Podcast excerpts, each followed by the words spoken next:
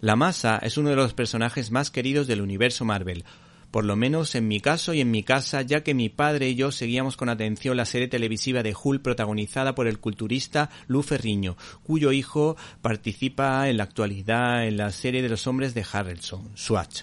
Quizás sea porque todos llevamos un Hulk dentro, o como decía San Agustín, los hombres están siempre dispuestos a curiosear y averiguar sobre las vidas ajenas, pero les da pereza conocerse a sí mismos y corregir su propia vida, en la idea de que todos tenemos un lado menos atractivo que nos cuesta reconocer. De hecho, en uno de los episodios o de los capítulos de El Inmortal Hull o es ambos editado por Panini, se hace referencia a la obra de Robert Louis Stevenson, el Dr. Jekyll y Mr. Hyde, así como al mito de Prometeo del Frankenstein de Mary Shelley o por supuesto también nos podemos encontrar en este texto un guiño al retrato de Dorian Gray.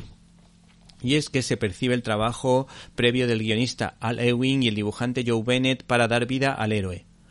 La bestia esmeralda, con claras referencias a la posibilidad de resucitar y a su relación con la otra vida o el más allá, idea muy habitual en el mundo superheroico, en esta historieta, Bruce Banner se encuentra o se debate entre la vida y la muerte tras una explosión, descubriendo que su alma vive por un lado y por otra parte descubre las dos caras de su ser, como le ocurría al retrato de Dorian Gray de Oscar Wilde o como le pasaba a la madrastra de Blanca Nieves al final del cuento. De alguna manera se percibe su lucha interior contra su otro yo, su otro lado oscuro.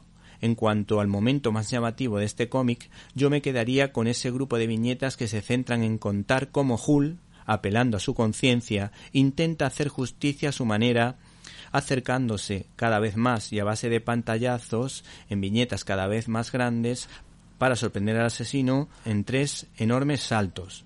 Finalmente, en cada capítulo podemos disfrutar de una célebre frase una frase potente de un autor conocido. Nos quedamos con dos de ellas que recogen todo el comentario que hemos hecho.